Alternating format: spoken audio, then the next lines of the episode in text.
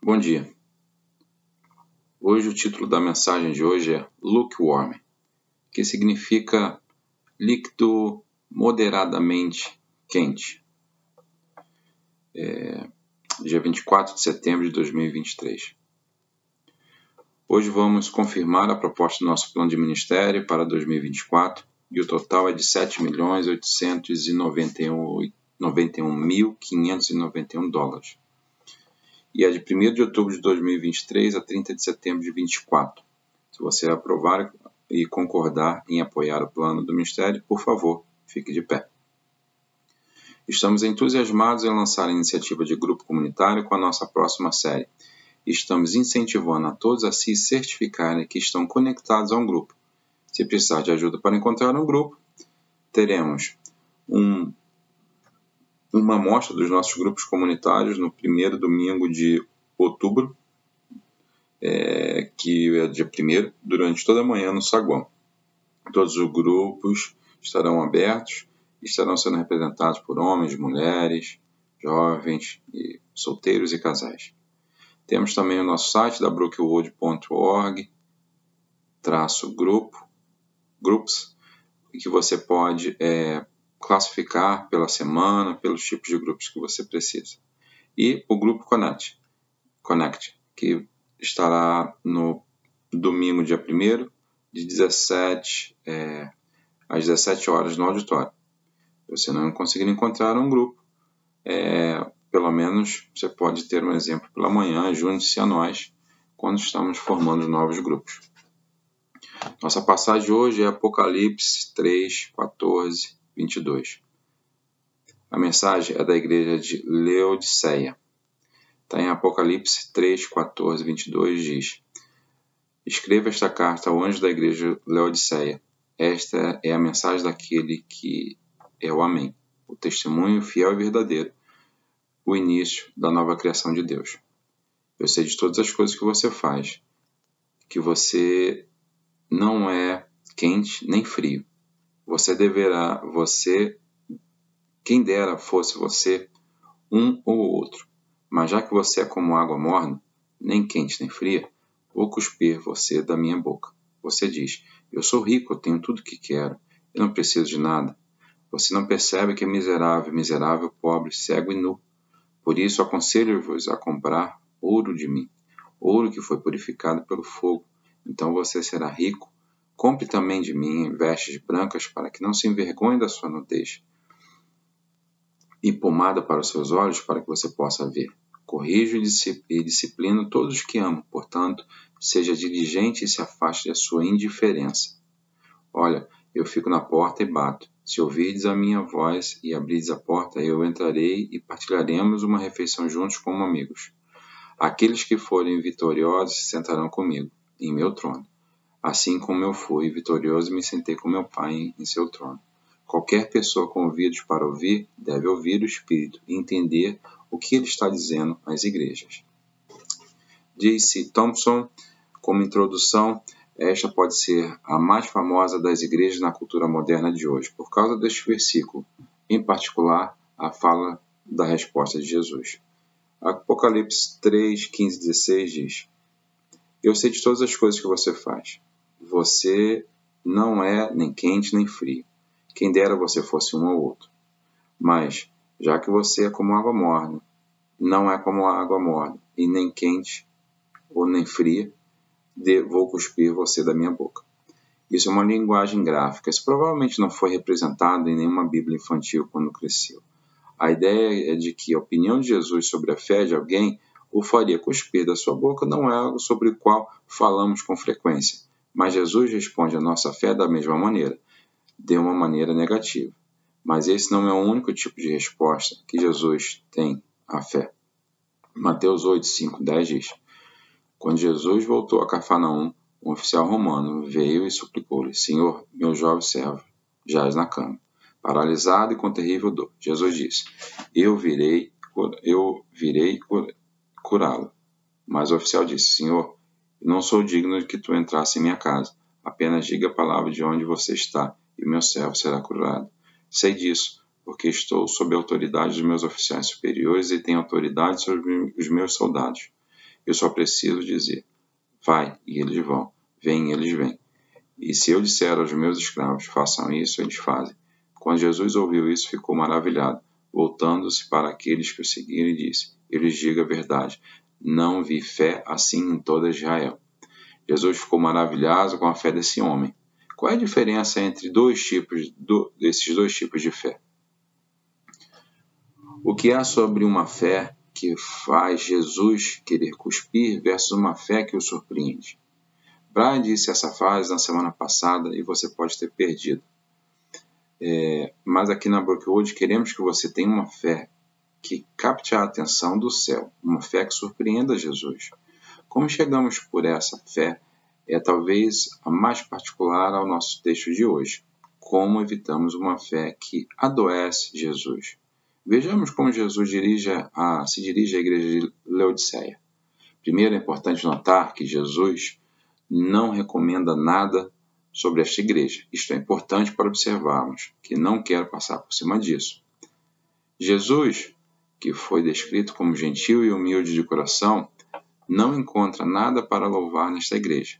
Sim, a gentileza de Jesus não se opõe à sua veracidade. A cultura pode querer ensinar-lhe que Jesus é apenas um outro, mas ele é sempre completamente gentil e verdadeiro, cheio de justiça e misericórdia. Então, o primeiro ponto é complacência. Laodiceia é a igreja do final da estrada romana, situada em Hierápolis e Colossa. É, aqui no, no, no, na tela da igreja nós temos uma imagem é, de uns aquedutos de Laodiceia. Eles recebem a água quente de Hierápolis e é mais do que provavelmente água fria de Colossace, em uma fonte da montanha. Então, os leodicenanos, é, eles eram conhecidos por três coisas: bancos, lã negra e uma pomada de olho de sua faculdade de medicina. Temos também aqui o anfiteatro. Além disso, Leodiceia tinha alguns anfiteatros. Leodiceia era um centro econômico, um centro de prazer e entretenimento. E foi mais crítica de todas as cartas de Jesus para as sete igrejas. Acho que muitas vezes essa passagem da Escritura é interpretada de duas maneiras. Um, que Jesus prefere que você esteja com toda a sua fé, ou melhor, que você esteja totalmente oposto a ele em vez de ficar em cima do muro. 2. A maneira de interpretar isso é que Jesus está falando diretamente à igreja sobre a sua ineficácia. Motion detected at the garage.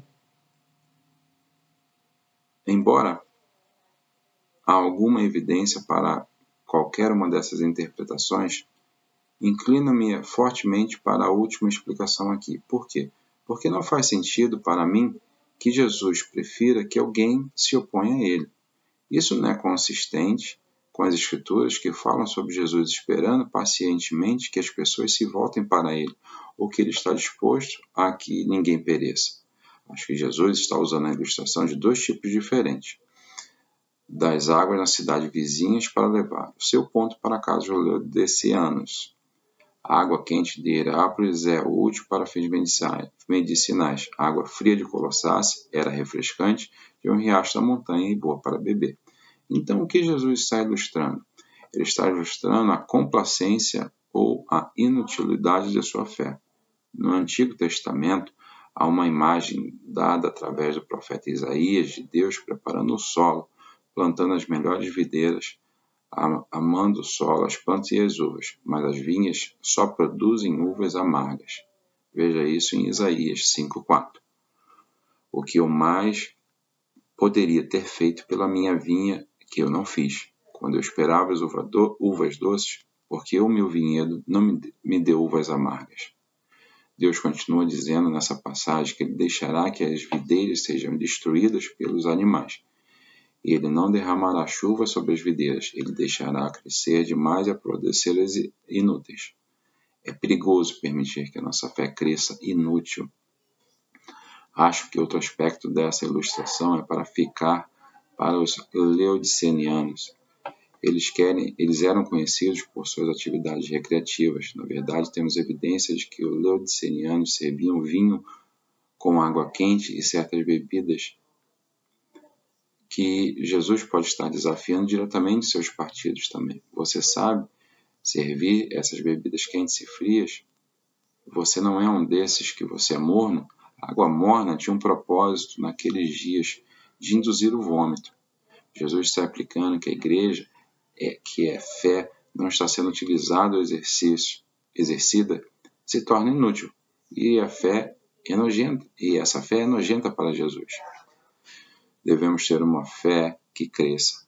A maneira de crescer a nossa fé é exercê-la, desenvolvê-la, passar o tempo com Deus, orar, secar-nos de pessoas que estão crescendo na sua fé, utilizar os dons, tanto financeiros quanto talentos e tempo, todos esses, não alguns desses, a serviço da igreja. Enquanto a complacência mata a sua fé, a coragem cultiva a sua fé.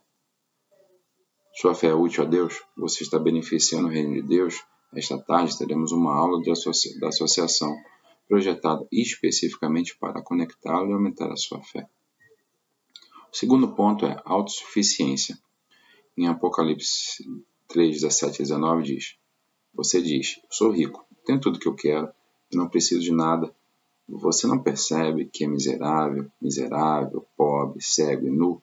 Por isso aconselho-vos a comprar a ouro de mim, ouro que foi purificado pelo fogo, então você será rico. Compre também de mim vestes brancas, para que não se vergonhe da sua nudez, e pomada para os seus olhos, para que você possa ver. Corrijo, disciplino todos que amo, portanto, seja diligente e se afaste de sua indiferença.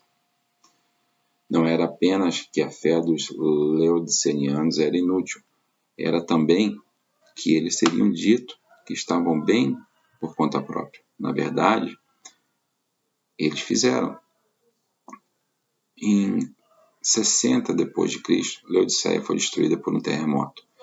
Roma desejava que Laodiceia reconstruísse a cidade.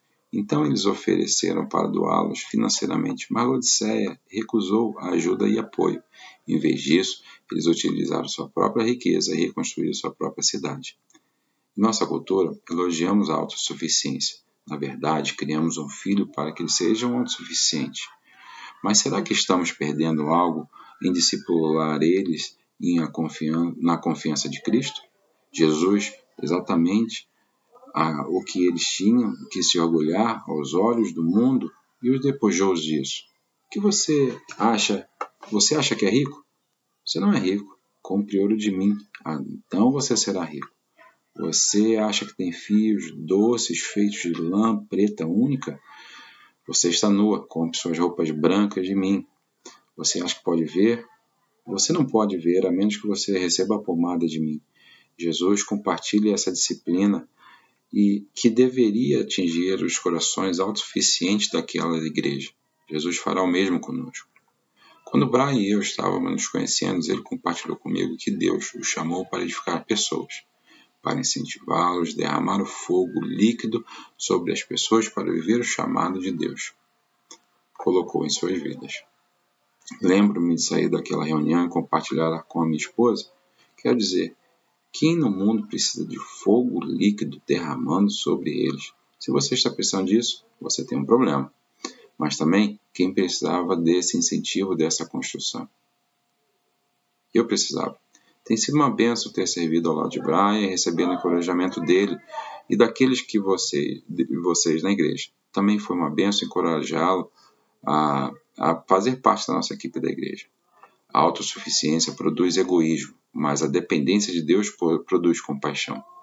Quando você estende a mão de Deus para tudo, você percebe o quanto de Deus tem a oferecer aos outros. Em vez de menosprezar os outros, você olha para Deus pelos outros. Viu a diferença? Posso encorajá-lo por um momento. Esta igreja, Brookwood, não é inútil, mas em alguns de vocês nesta sala pode estar cavalcando sobre os coturnos dos fiéis nessa igreja. Claro, você pode ser bem-sucedido aos olhos do mundo, mas Jesus diz aos leodicenianos: E você, que este mundo está passando, se não confiardes nele, estás em perigo. Lembra dessa passagem em 2 Coríntios 3,5? Não é que achemos que estamos qualificados para fazer qualquer coisa sozinhos. Nossa qualificação vem de Deus. Você pode vir nessa igreja e sentir tudo que está resolvido, mas o seu sonho, com um dia que estamos uma lista de espera de voluntários, onde há oportunidade para cada criança, independente da necessidade, receber o amor fiel, discipulado de um adulto ou um adolescente.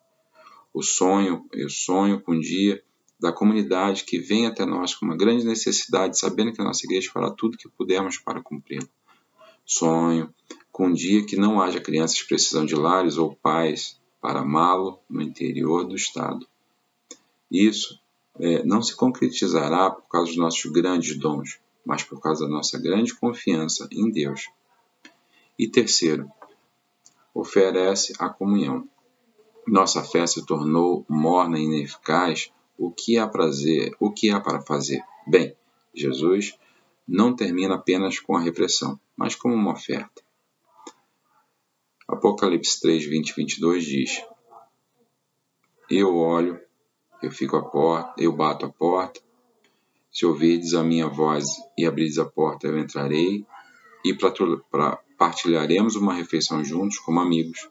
Aqueles que foram vitoriosos se sentarão comigo em meu trono, assim como eu fui vitorioso e me senti com meu Pai em seu trono. Qualquer pessoa com ouvidos pode, para ouvir, deve ouvir o Espírito e entender que ele está dizendo às igrejas. Esta imagem não é apenas uma imagem de evangelismo.